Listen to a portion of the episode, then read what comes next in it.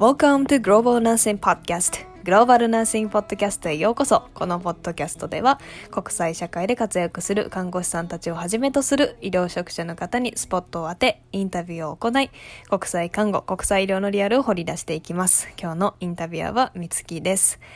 皆さん、ハッピー Thanksgiving でした。どのようにお過ごしだったでしょうか？特にアメリカに在住の皆さん。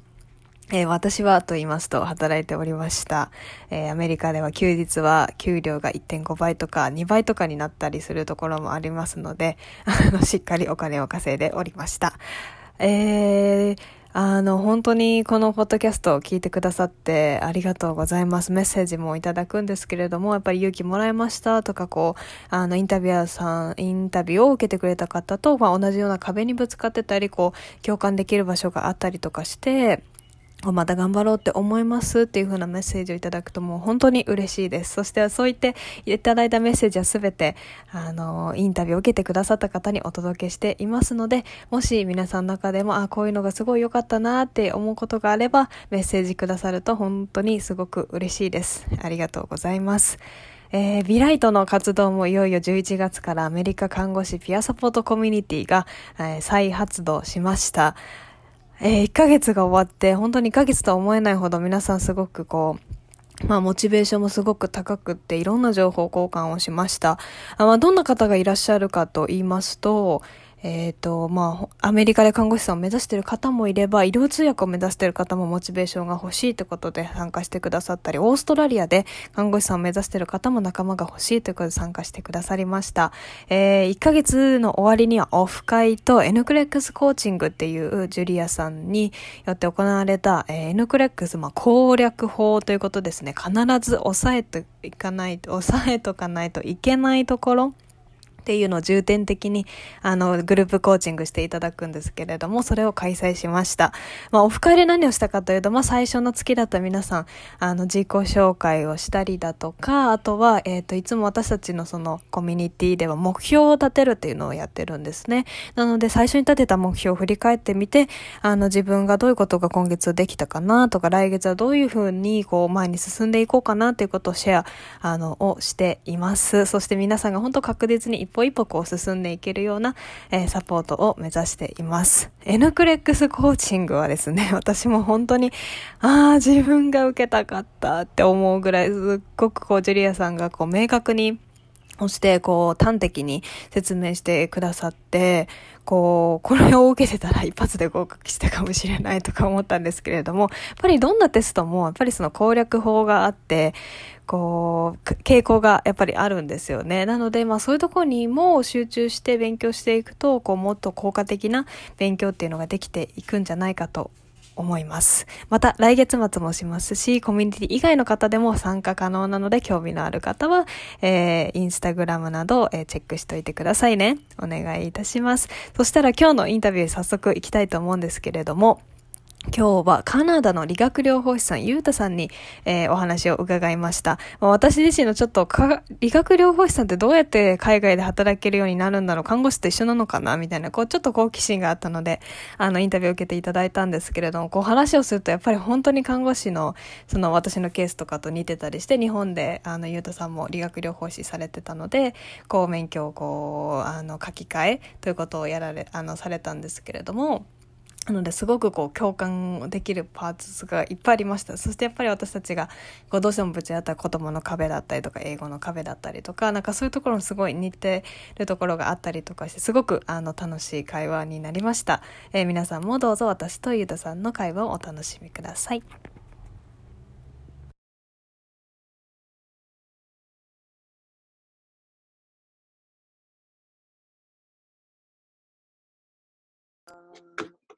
そしたら、えっ、ー、と、今日は、ちょっといつもは看護師さんがメインなんですけど、珍しく 違う職種の方に来ていただいてます。そしたら、えー、ゆうたさん、自己紹介をちょっとど今どこに住んでらっしゃるかと簡単に説明していただけますか？はい、えっと、大和裕太と申します。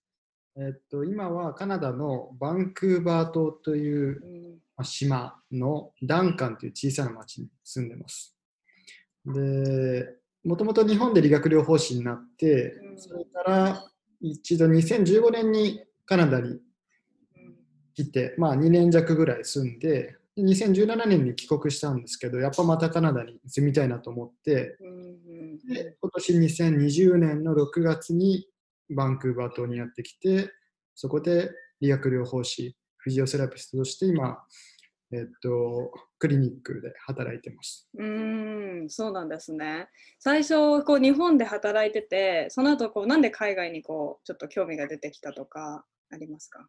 そうですね、まあもともとなんとなくこう海外の憧れというか、うーん、英語を喋れるようになりたいなっていうなんとなくずっと思ってて、うーん、で、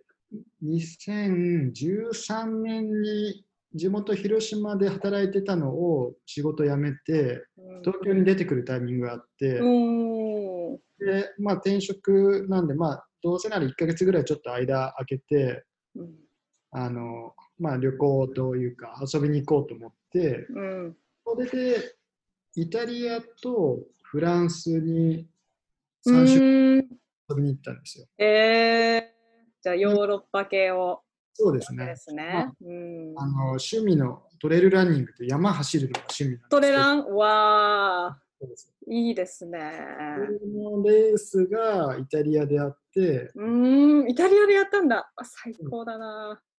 ねまあ、そのイタリアのヨーロッパアルプスをこう、まあ、結構長いレース、1週間ぐらいこう走るような大会で、一週間走るんですか？なんで、まあ、その普段だとなかなかそんな休みも取れないんで、もうこういう転職で、そのがっつり1ヶ月休み、まあ、間空けて、そういうタイミングじゃないといけないなと思って、うん、それに合わせて、まあ、こう退職して、で9月、まるまるほほぼもうそっちにヨーロッパで過ごすみたいな感じでやってて、で、やっぱその大会がまあ1週間ぐらい続くんで、こう同じ人とこすいません。こう忘れないようにスヌーズしてたら今なっちゃった。すいません。続けてください。うあの、まあ、その同じ人と何回もこうレース中にうん。会ってこう話を、話というかこうちょっとするんですけど、やっぱり当時は本当に、まあ、全然英語も特に勉強してないんで、まあ、いわゆるうんのあの英語教育だけだと、やっぱなかなか喋れるようにならないじゃないですか。だかならないですね。らもうそれで、なんか伝えたいこととかあるのうんに、全然言葉が出てこないっていうのが、なんかすごいもどかしい感じで、で、なんかそこで、さらにその海外、英語を話せるようになりたい。で、まあ、それからこういろいろなんかそういう海海外のこととかにちょっとこうアンテナ立てるような感じになうって、ん。なるほど。そこから入ったんですね。え特に別に何もしてなかったですけどね。ーうん、日本に、そうか、じゃあそこから日本に帰ってきて、じゃあどうやったらこう海外にこう住めるのかなとか、働けるのかなっていうのをちょっとかんリサーチし始めたって感じですか？そうですね。あまあ、ワーホリとかそういうの面白そうだなみたいなうんうんうんうん。気にし始めた感じですね。理学療法士さんで多いんですかね？なんかあんまり私お会いしたことなくて日本ねから、外国でう働くん、外国で働く人。人はまあ増えてはきてるなと思うんああ、ですそうなんですね。うんで。もやっぱり割合としては本当に少ないと思います。うん。パーセントも絶対いないと思いますし、カナダで働いてる人に関しては、まあ、自分含めて、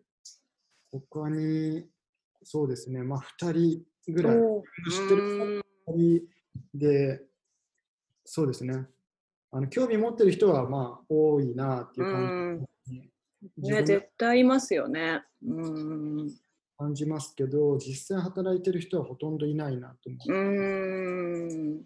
多分オーストラリアが一番もしかしたら英語圏で言うと自分のまあ感覚ですけど、はい。あのまあ、大学留学、うん勉強をオーストラリアにしに行ってそのままそこで働いてるっていう人は多いのかもしれないですね。まあ、うん。アメリカがまだいるとしたら、うん。ね本当に看護師さんも、やっぱりオーストラリアが、なんかこう、ビザの関係とかで言うと、まだまだチャンスとしてはこうあるかなって思いますよね。ちょっと比較する。やっぱりアメリカビザむちゃくちゃ厳しいそうですよね。ので、そう。で、カナダでなん、そう、私の親しい友人もカナダにも看護師目指してるんですけど、まあやっぱりこう数年学校に行き直したりだとか、バッチェラーが必要だったりとか言って、やっぱり本当に数年単位ってなってきますよね。で情報収集はどうやってしたんですか？結構看護師さんで多いのはみんなブログを読み漁ったりしたけど、結局情報が古くてとか、いろいろそういう悩みがあるんですけど。そうですね。まあ僕もやっぱ最初はまず、えあの日本語でとりあえず検索してみたんですけど、うん、なんて検索したんですか？覚えてますか？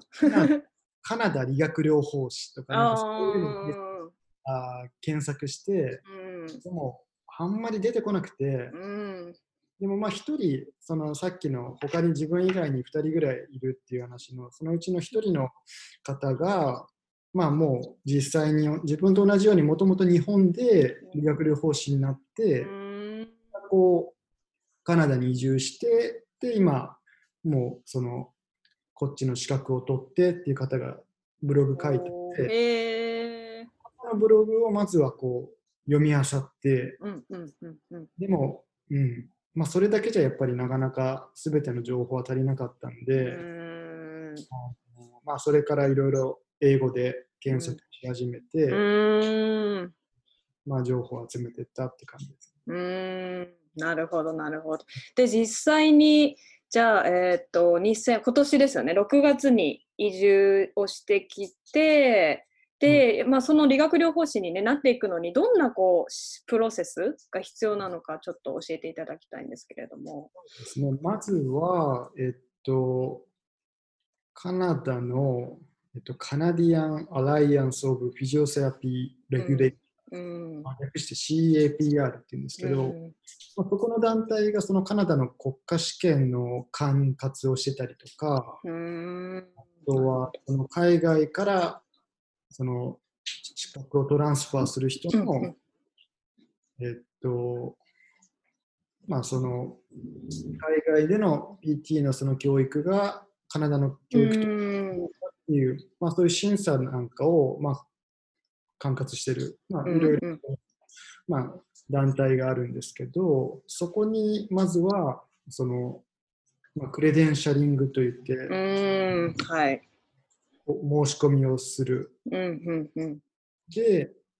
そこでまず大体10万円ぐらいの費用がかかるんですけど、申し込み、そのクレデンシャルを受けるだけで10万円？エージェントとか使わずにですか、もそう自分でやって、自分でもうそこに連絡して、まあ、それで、あとはまあ必要な書類が、自分で書ける書類もあっあとは自分の母校、その学,、うん学校に依頼して、あの、その CAPR に向けて送ってもらうがん必要なのと、それからあとは英語力の証明で、おーやっぱいるんだ。うん、IELTS が IELTS。オーバーオールで7.0。オーバーオールで7.0。が平均ってことですよね、オーバーオールで。そうですね。4つの項目から平均で7.0スコアしたらいける。はいあでも高いですよね、IELTS7 点。うんまあ、オーバーオールだけなんで求められてるのは、そのそれぞれいくつとかっていう細かい基準は IELTS に関してはなくて、うーん。なんでまあ、そこはまだ、あの、なんでしょう。結構、ものによっては、そのそれぞれ6.5以上じゃないとダメとか、うん、確かに。そういうのも多いんですけど、IELTS に関してはなぜか overall だけ求められうてる。ーん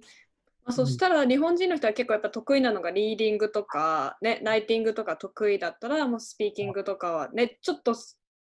低くてもそこでカバーできますもんね overall だったら。リーディングとリスニングで、うん、バーあそうかリスニングでカバー。うん。ライティング、スピーキングはちょっと読めないみたいな感じ。いくら取れるか。最初の2つでとりあえずはもう確実に取れるようにして、うん。はもうその時のあれで、そうですねもうぶっつけ本番みたいな感じですね。オーバーオール平均が超えればいいんで、確かに確かに確かに。それはちょっと嬉しいかもしれないですね。うーん。それでじゃあこういうのもいいって審査をしてもらう。どれぐらいかかるんですか？審査期間っていうのは。期間自体は3ヶ月ぐらいだったけど、でも実際にそれは全部の必要な書類が揃ってからの、ああ、そういうことか。うん。それがもう本当に向こう CAPR のその団体がかなり思ってた以上に細かくて、うん。カナダっていうとこう結構適当なイメージあるじゃないですか。うんうん、外国は特にね。うん。まあね、結構緩いイメージがあって、はいうん、そういうのをちょっとイメージしてたんですけど、はい。本当にもうそんなとこまで。みたいななんかすごい細かいとこまで聞かれてあなんかもう一回聞かれたのはなんかその大学のその学長のサインみたいなの書いてあって、ーはい。うん。サインが入った書類がいくつかあってそれなんか全部同じに見えるんだけどそれなんか本当に手書きじゃなくてなんか電子サインかなんかなんじゃないのみたいなえ だからもうその拡大してー。うん。写真をもう2枚貼り付けてメールにあーこれ違 ちゃんと手書きだよみたいなところを念押ししたんですね。え向こうもああそうだねみたいな感じで言ってくれてっていうまあもうなんかそういう本当に自分からしたらどうでもいいじゃんっていうようなことー。をうん込まれてだからもう本当にやり書類のやり取りとかメールのやり取りがもうずーっと続いてて結局だからほぼ丸1年ぐらいうん。準備期間も含めてってことですよね、書類の。うん。まあ、大体そうですね。大体それぐらいかかりますね。私もだから、もう大体プロセス的には同じ感じで、看護師も、やっぱそういう期間を通して書類準備して、で、トータルでやっぱ1年弱って感じですね。うん。ビザはど、何ビザでこう移住されたんですか？あビザはそうですねもう一回僕はもうその前に先にカナダ行った時にワーホリのビザワーホリ、うん。1回ですもんね。一生のうちでね。うん。なんで、それを結構いろいろ迷って、最初は学生ビザ、まあ、うん。あの妻か自分がどっちかが学校行けばあ、、そうかそうか。えっ、と、パートナーにはうん。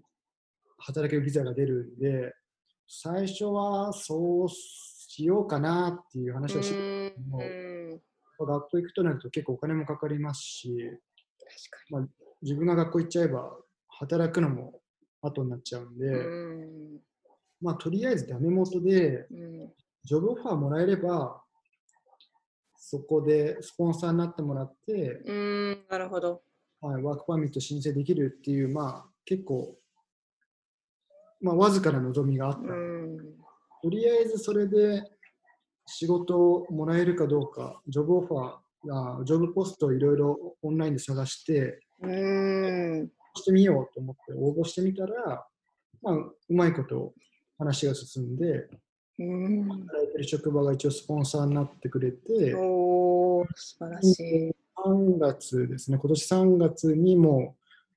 永住権も申請して、でただそれが出るのに時間かかるんで、うん。それまでのとりあえずワークビザっていうか、うん。2年間のワークパーミットで今、入国しては6月から働いてるってなるほど。奥さん、日本、ね、日本人の方で、どうです？かなんかそういうカナダに移住しようと思うんだけどとか、なんかね、この夫婦間で話が出て。あただまあ、そうですね、僕らはもともともうカナダで出会ってて、あー、なるほど、なるほど。前いた時に、まあ、僕半年間バンクーバーで英語の勉強うん。で、その後ワーホリで、あの、北の方にあるユーコン準州、ホワイトホースっていう、うーん。オーロラを見に行く場所だったりとかすはいるような。寒いところなんですけど、最高。はいまあ、そこで出会ってるんで、ん。なんでまあもう妻もカナダ生活は経験してるんで、そっかそっか。じゃあハードルというかね、こう生活の様子も知ってるし、そういう部分ではこうお二人ともこうんうね、そこに対するなんていうかアジャストメントはあんまり必要なかったかもしれないですね。そうですね。まあうん、初めての場所は、お互い初めての場所ではあるんで、うまあ、ん。ちょっと来てみるまで分かんないところありましたけど、うんうんうんうん。とはいえ同じ国なんで、まあ、そうですね。うん。イメージはあったんで、そういう意味では割と、まあ、ね、何も知らない人よりは全然な方じゃないかなと思いますうね。ん、だってもう大変大変ですもんね。やっぱその海外に移住するって生活もアジャストしなくちゃいけないし、その私も私は逆にこうパートナーのところに行ったって感じだったので、うんなんかこうハワイに住んだこともなかったし、彼に会うまでは行ったこともなかったから、もうなんか行っていきなりそのまま移住みたいな感じだったので、そのアジャストメントもすごく多分すごい大変だった。楽しかったですけど、まあ、ちょっと大変な部分ももちろんありましたしね。ねえ。面白いですね。で、それで、えっ、と、カナダじゃあ一緒に帰ってきて、で、今はなんか前、あえっ、と、仮免許みたいなのをはい。ね、出しても、あの、あ、そうだ、国家試験のこともちょっと聞きたいんですよね。試験はどんな感じなんですか？で、どうやって勉強してました？か試験は2段階になってて、うん、まずは筆記試験。うん、それは一応、えー、と4択し4択の選択式おー、なるほど。で200問あって、それを4時間。200問じゃマックス解くって感じですね。そうですね。で、4時間。4時間なんで、まあ、1問あたり1分ちょっと。あ、そうか。そしたらそんなに考えてる暇もない。ね、だから結構時間との戦いになるサクサクいかないといけないですね。もう本当迷ったらとりあえずもうなんか選択して、なんか選んで次に行くまあ、。いい進んでってやっていかないと、そこでこう迷ってると多分最後までたどり着けなくなっちゃううんので、うんうんうん。そこを気をつけないとなっていう、まあそれがまず最初の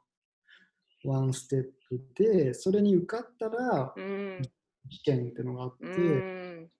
それに関しては、えーっと、オスキオスキー。はい。ー。オスキーって何ですか？オスキーって、まあなんか、模擬患者みたいなあ人がいて、ー、なるほど。まあなんかそれぞれ、もうその個室に入ってって、へー。もう決まったセッティング、そのこういう患者さんうがいて、んじゃあ何々を評価してくださいとか、まあ、どういう治療をしてくださいみたいな、もう課題が与えられ与えられて、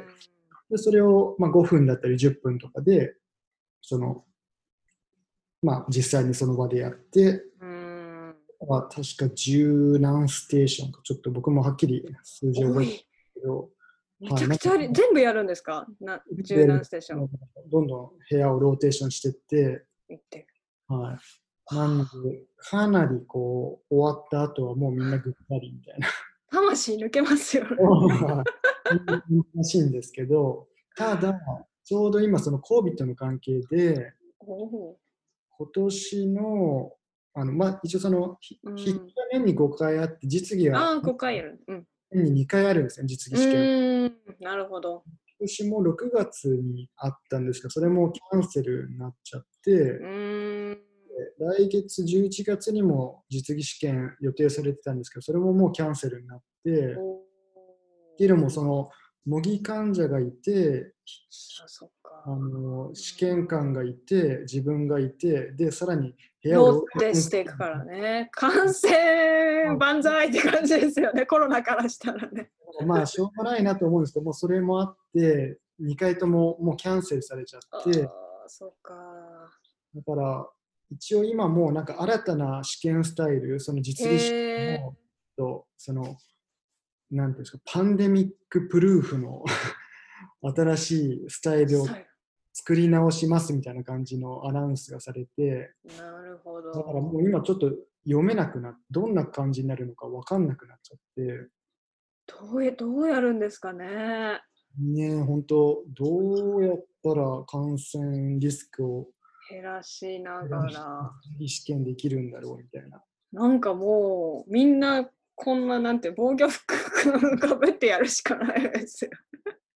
部屋が出てみんな PP して部屋が終わったらみ脱いで手洗ってみたいなんですかね。やっぱ部屋が減ったりしたらちょっと嬉しいですね。あそうですなんかね、5部屋とかね。アメリカとかもそうなんですけど、うんしかないんで、アメリカの PT。そあそうなんですね。アメリカはそっか。でも、あそれ内心思ったんですけど。確かにね、もう亡くなって引き取ったらそれでと、まあこういう状況なんで働いてくださいってね。そうなんですよ。結あ構足りてないんで、足りてないのんで、その実技試験がないから、卒業した生徒もなかなかその現場で働けないっていう問題もいろいろいろそうでそうですよね。ハワイもそれが、それでしかもちょっと看護師不足っていうのになって、結構あの特別措置が最近取られて、えっと、ニューグラッドの人はもうそのままスペシャルなんていうんですかポジションで働ける感じナースエイドとかとしてナースアシスタントとしてっていうのがねちょっと最近アナウンスがありました。だから、ね、いろんな対策で看護師試験もこう数が減らされたりと問題数が減ったりとかなんかこういろいろ対策が、うん、結構ありますね。じゃあそうかそれで今ちょっと足止めをそこで食らっちゃってるって感じなんですねゆうたさん。あ僕はでも、実はまだその筆記試験も受けてないんで、おーそうかそうか。じゃあそれを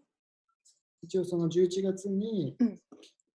筆記試験は行われ行われる。うんうんうんうん。はとりあえず受けて、で一応その来年3月に,、にある実技試験に一応申し込んではいるんで、うーん。ただまあそれがそのどうなるかわかんないのと、うん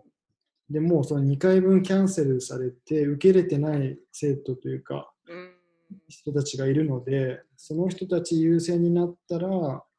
よほどその試験受けれるキャパシティを増やさない限りは自分の枠は回ってこない。なみたいなあどうなるんだろうっていう感じでーなるほどね。けど、まあ仮、うん、仮免許とそれは結構違うんですか？できることが変わったり、給料が変わったりとか。まあ、そうですね、まあ、給料も、まあ、そこはもう多分職場次第だと思うんで、自分の場合は特にその、まあ、仮免許だからっていうのはなくて、うん。ただまあ今、そのビザの関係で。基本的にそのまだ永住権ないので、うん。そのシステム的にこう時給制で働いてるんですけど、うん。ただ他のフィジオはもうあの歩合制になってて、まあ、クリニックなんでそのもう自分が担当した患者さんのその数におーなるほどね。その収入がよるというか、だから1人患者さんがその大体30分、初回だけ45分で、2回目以降は30分で1人当たり担当させてもらうんですけど、大体まあ、それで払っ患者さんが払った額の半分うん。分に入って、半分がそのクリニックに行くみたいな、そういうああ、じゃあちょっと、そうか、コミッションみたいな感じで動くんですね。そんな感じですね。だからもううん予約が入れば、入れば入るだけ収入も増えるけど、逆に入んなかったらお金も入んない。うーん、じゃあいっぱい自分のこの顧客というかね、患者さんがいればいるほど自分のお給料もアップしていく。そうですね。日本はでも全然違いますよね、そういうこうお給料の体系でいうと。どうそうですね。まあ、日本はもうほぼ月給、まあ、うん、そうですよね。月給制になってると思います。あの訪問リハビリなんかは結構そういう感じでコミッション制なるほど。1件あたりいくらとかなってると思うんですけど、そうん。れ以外はもう大体、まあ、大体月いくらって決まって、うっん。て感じなんで、まあ、忙しかろうが逆にそんなに忙しくなくうても、ん、同じ給料。あまり変わらない、まあ、多少ボーナスで反映されるっていうのはあると思います。うんうんうんそうですね。何が大きく違うと思いますか？日本でこう理学療法士さんってやるのとカナダでやるのとこうやっぱり何かこう魅力があって多分そっちに行ってると思うんですけどどういうところが魅力的ですか？ね。まあ、お一番大きなシステムの違いとしては、こっちは、その、まあ、ダイレクトアクセスって言って、その患者さんがもう直接、理学療法士の、まあ、今働いてるクリニックもそうなんですけど、理学療法士がもう開業できるんで、うーんこ何かどっか痛いとか調子悪いってなった時にもう医者の診察を返さずにもう直で理学療法士のもとに来てそこでこう、まあ、僕らが対応させてもらうっていうのができるんでそれはうん認められてない、うん。もうまずは医師が診断をして医師の処方のもとに理学療法士がうん。なるほど。打ってかうんうんうんそれが一番の違いで、まあ、それだけこう理学療法士のできることが、まあ、こっちの方が広いっていうのと、まあ、それだけ認められてて、うんまあ、認知度としてもやっぱり高いなっていうのはこう、まあ、働いててもすごい感じますね。うんやっぱり自立性がすごく高いですね。こう、カナダの今話を聞いてると。はね、であと開業ができるって言ったらやっぱりね自分でやっぱこういうなんでやっぱりそれぞれ考え方がねあるとも思う。こういうね治療の仕方だとかそういうのによってこう自分がこう理想とするようなこうクリニックとかを築いていけるっていうのもこうちょっと面白いですよね。そうですね。うーん。そうなんか多分言葉の壁もあったと思うんですけどそういうのはどうやってこう乗り越えていっていますか？まあそれを私たち多分ずっと課題じゃないですか。正直今も乗り越えきれてるかはは思えないですけど、うん。まあでも、まあ、今ちょうど働き始めて4ヶ月ぐらいですけど、まあやっぱりもう数をこなすにつれてどんどん慣れてきたなっていうのは感じてて、うん、まあもちろんそのいろんな準備はしてきたつもりですけど、うん。やっぱり実際にそのこっちの患者さんを目の前にして、うんやっぱり話すっていうのは、まあ、となると、やっぱ最初はかなり緊張したりとか、うんう日本んで新人時代にこう最初の患者さんとかはこうなんかすごいして見てたような、なんかうんそういう感覚がまた蘇ってくる。10年ぐらい今、もう卒業して経ってますけど、それがまた戻ってきて、あ懐かしいなみたいな。えーでもそうですよね。でもなんか理学療法士さんがやっぱりねいろいろ体の動かし方とかもねやっぱもうしこう指示したりだとか説明したりするじゃないですか。うんえなんかそういうのも看護師としてちょっと知りたいでそういうところで結構戸惑ったりするんですよね。ほんねなんか本当にベーシックなんでじゃあ腕を伸ばしてくださいとか、うん上げてくださいとか、ねそういうなんか一個一個ですよね。本当難しいなと思って、なんか僕はもう、その、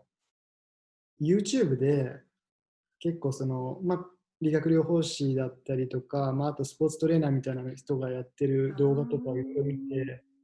その結構運動指導とかしてる動画を見ると、実際にどういう表現してるかとか、なるほどね。でなんかもうとりあえず仕事してて分かんないなと思ったことはもうなんかそういう動画とかいろいろ見てそこであこの表現いいなと思ったらもうちょっとこう携帯にメモしたりとかしてで次使ってみたり。みたいな感じでうんでもう少しずつこう潰していった感じですね。うん、そうですよね。本当にこうインプットしてもう現場で使っていってっていうのをこう繰り返して繰り返してっていう感じですよね。でもそのあいいですね。運動トレーナーさんとかの確かにこう説明してたりとかねなんかこうちょっとワークアウトのこう動画とか見るとやっぱり絶対説明入りますもんね英語で。その僕らがこう医療用語とその実際に患者さんに話す言葉って結構違うじゃないですか。ーはい違いますだ。からこの肩、ね、腕上げるのも医療的にはこうショルダーフレクションとかになりますけど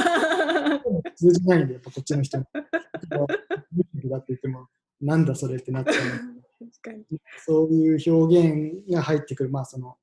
うん口語的な表現というのをなるべくこう使って、まあ、自然な表現ですよね。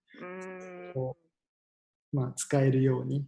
意識してやってますけど、まあ、未だにそこはちょこちょこ、あれこれなんて言うんだっけみたいな。でもなんとなくまあ動きを示すと、分かってくれるんで、で、向こうが、あなんとかって言ってこう言ってくれたら、その日を、あ、そうそうそうみたいな。でまたメモメモメモみたいな。もうもうメモして、次使うみたいな。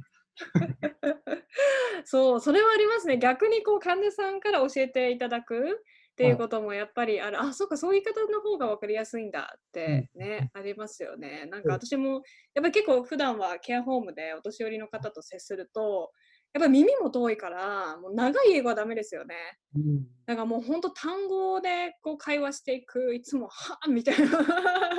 で逆にそれですごいこうやっぱ認知症の方が多いので、わからないことに対してすごいアップセットになっちゃうので、なるべくこうシンプルにもう単語でスパッスパッとか言ってあげた方が逆に伝わるっていうケースもね、あったりしますよね。面白いですね、いろいろ。まあでも日々、日々勉強ですね、本当にそうで。すね。なんかもう本当、働きながら勉強させてもらってるみたいな、そういう感覚ですね。なんかちょっと、ちょっとその理学療法士から離れるんですけど、あんまりその日本人同士で住んでるカップルって海外でちょっと珍しくないですか？あまあ、確かにあの多分いあの都会の方だとまだいるのかもしれないですけどこっちで見る方はやっぱり奥さん日本人うで、ん現地の人っていう方がまあ多いなと思ういます。ん。なんかこう私もそれでなんかいろいろちょっと考えたりするんですけどなんかこういや最初私がすごい聞かれたのは日常会話はねどうしてるのか？英語英語で話すのか？とかうんこう日本語なのか？とかそこら辺はどうですか？2人はまあ、本僕は僕ら両方日本人なんでほぼ日本語ですけどうん。たまになんかやっぱ言葉とか単語とかでちょこちょこ英語は混じったりとか、うん。っていうのはありますけど、うん、まあ僕はもう基本的に仕事中ずっと英語なんで、うん。なんかその家で日本語ああのあんまりもう何も考えず英語、ん。日本語喋れるっていうのは逆に助かるなっていう気はしますね。そうですよね。神経がなんかこうちょっと和らぐというか ホッとしますよね。スイッチオフみたいなう感じでれるんで、それはなんか助かるなと思いうますね。ん。なんか食生活とかどうですか？うちはもうほとんど日本食がまあ多いけど、まあ、ちょっとずつこうアメリカの文化とかいろんなねハワイもこうアジアン文化がいっぱいあるので、まあ、いろいろなんかこうちょっとコリアンっぽくしたりとかタイっぽくしたりとかするんですけど食生活とかどうですか？こあーそうですね、まあ、やっぱまあベースは日本食がベースで、やっぱ味噌汁食べたりとか、いうのはありますけど、まあ、今住んでるのがやっぱその小さい町で、スーパーもあんまり、なんですかね、珍しい日本食というか、うん。入らない、手に入らないんで、ちょっとこう遠くの大きな町とか行けば、まあいろいろ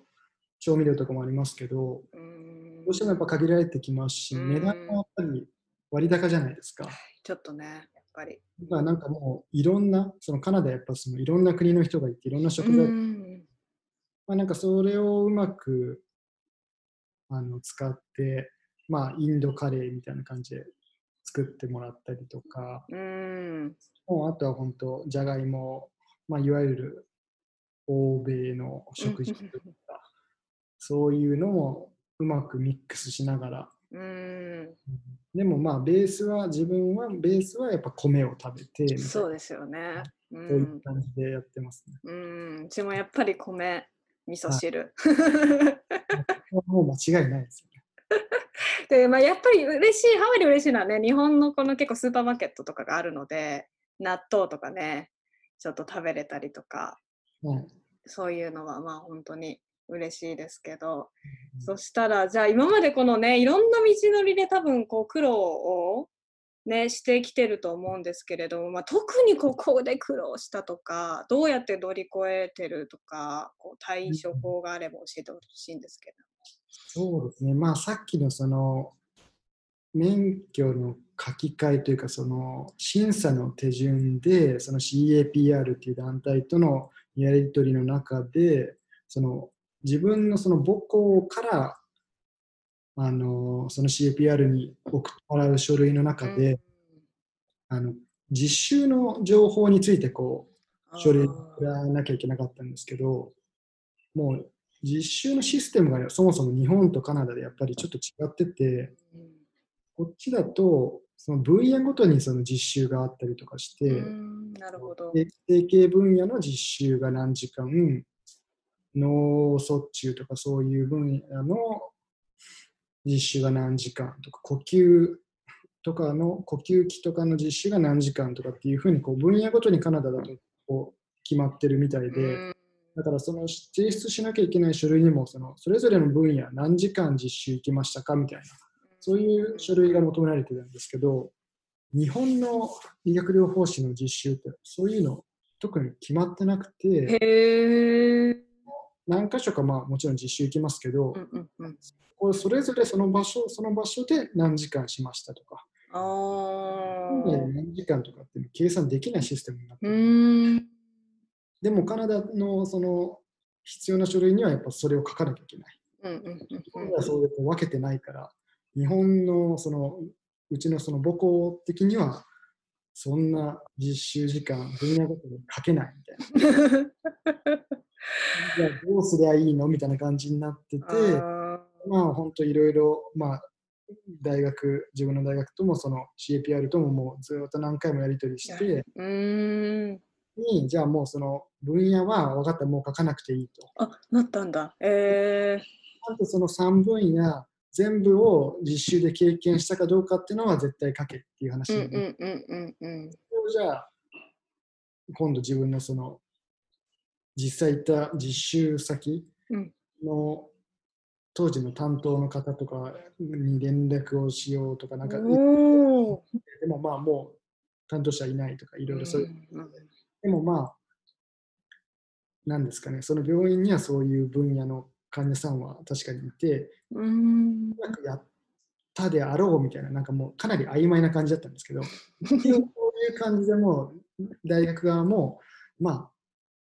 100%ではないけどやったと思われるみたいな感じの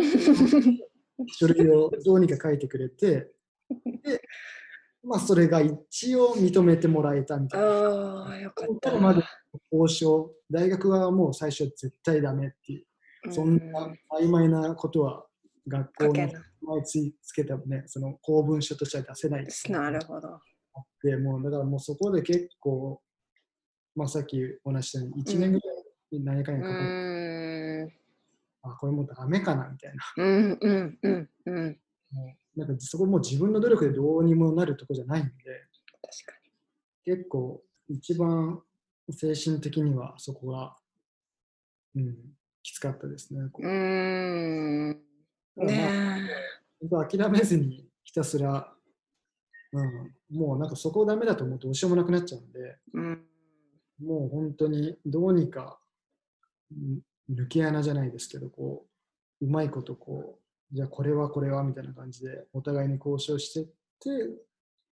まあどうにか本当に必要なものが揃って先に進めたっていう感じですかね。うーん。でもやっぱそこで諦めなかったってことが大事ですよね。そこでダメって言われたから、あ、そうですかってこう引き下がるんじゃなくて、いや、じゃあこれは、じゃあこれはみたいな感じで、あまあ、諦め悪いっていうか、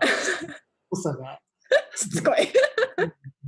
最終的にまあ一応ね、実を結んだなっていう感じがします。そうですね。いや、私も多分、こう、学校とやり取りし始めた時は、こいつうざいなって思われてただろうなって。僕も 間違いないです。間違いない。自分の同級生がちょうど学校の教員にもうなってて、おお。存在も結構大きくて、まあ、同じ、しかもサッカー部で、でゼミも一緒だったりとかしたんで、うんまあ、自分のやりたいことがもう理解してくれてる人が一応内部にいて、そういうサポートがまああって、それはでかい。もありますね。本当ですね。私も本当にだいぶ前の先輩が一人アメリカで看護師になってたので、やっぱ前例があったっていうのは、ちょっとハードルがだいぶ下げていただいたと思います。いや、本当それは思います。うちはもう本当自分がそんな初だったんで、もう、あうん、なんか、なん、なん、なん、何それみたいな。うん、最終的には本当いろいろ対応してもらって、まあ本当それがないと無理だったんでーいや、、もう本当に感謝感謝。感謝しても感謝しかないですけどね。なんかもう自分が頑張るってことでちょっと恩返しをさせていただけたらなと 思っておりますが、そうか。そしたら今後ちょっとどういうふうになりたいなとか、こうちょっとカナダでこういうことしてみたいなっていう展望があったら教えていただけますか？そうですね。まあまずは、うんまず、まずなんでしょう、試験を受かる。まあ、筆記が来月あって、一応3月来年にうん実技試験の予定ではあるんで、まあ、そこ2つをちゃんと合格して、仮免許じゃなくても正式な免許を取る。まあ、そこがまず、あの、一番の目標で、はい。それからは、まあ、やっぱり、その、まあ、こっちで日本語を話せる理学療法士ってほとんどいないと思うんで、うん。そのやっぱ住んでる方で日本の方なんかはやっぱ英語を、ね、みんなができるわけではないと思いますしやっぱ母国語でそういうサービス受けれるとまあ嬉しい、まあ、助かるなと思う方もいらっしゃるんじゃないかなと思うんで、まあ、何かしらそういう方のサポートというか、うんうん、できるような状況になればいいなとは思ってます。うんいや、うん本当にそうですよね。やっぱり、どんだけ例えば日常英語がフルエントな方だったとしても、やっぱ医療ってことになると、やっぱ途端にやっぱりこうね、自信がない、わからない、どうやって言ったらいいかわからないって言って、無口になると、やっぱり質も、医療を提供する側の質もすごく落ちてしまうじゃないですか。ねえなので、絶対必要としてる方がいっぱいいらっしゃると思う。はい そしたらまあこれが最後になるんですけど、まあ、今聞いてくださってるポッドキャストのリスナーさんは、まあ、大体看護師さんとか、まあ、医療職者の方で海外を目指している方が多いと思うんですけどちょっとこう励ましの言葉というかエンカレッジメントをお願いできますか？そうですね。まあ、まだ自分も本当、道の途中なんであれなんですけど、まあでもやっぱ結局さっきのお話もそうみたいに、あのーやっぱり諦めないというか、うん、強い気持ちがあって、やっぱ常にこう動き続けて、どうにかこう道を探し続けて動き続けてれば、まあどこかにね、その道がつながるというか、開けてくるんじゃないのかなと思うんで、まあ、その、そういう感じで。そういう感じで。諦めずにそうですね、本当にもうこう打たれても打たれてもねこう起き上がってはいいかいけばこうどこかに道がね絶対開けますよね。ありがとうございます。コツコツ積み重ねというか、結局そこかなと思います、ね。うん、そうですね。ありがとうございます。今日は貴重なお話をありがとうございます。こちらです。ありがとうございます。そしたら、ゆうたさん、もしつながりたかったら、何かインスタグラムとかツイッターとか、ブログとかありますあの、ツイッターで探してもらえると、そこにブログのリンクも貼ってるんで、あの、まあ普通に山と雄太、普通にはいですけど、山とや山登りで山とそうですよね。うんうんうん。雄太、雄太は示す辺っていうんですかね、カタカナのうんうんうんうん。右手で太い。はい。山と雄太で検索していただけると、はい。多分パッと出てきますよね。カナダで理学療法士って書いてあるので、まあ私のところからもまた、あ、そうですね。ね、ツイッターからこうフォロワーのとこから飛んでいただけてもなるし、もちろんメンションもしますしは、ぜひつながって、ブログもちょっと覗かせてもらったんですけど、素敵でした。あ、すみません。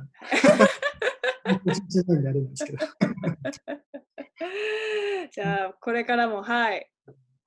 応援しております。今日はありがとうございました。一回切ります。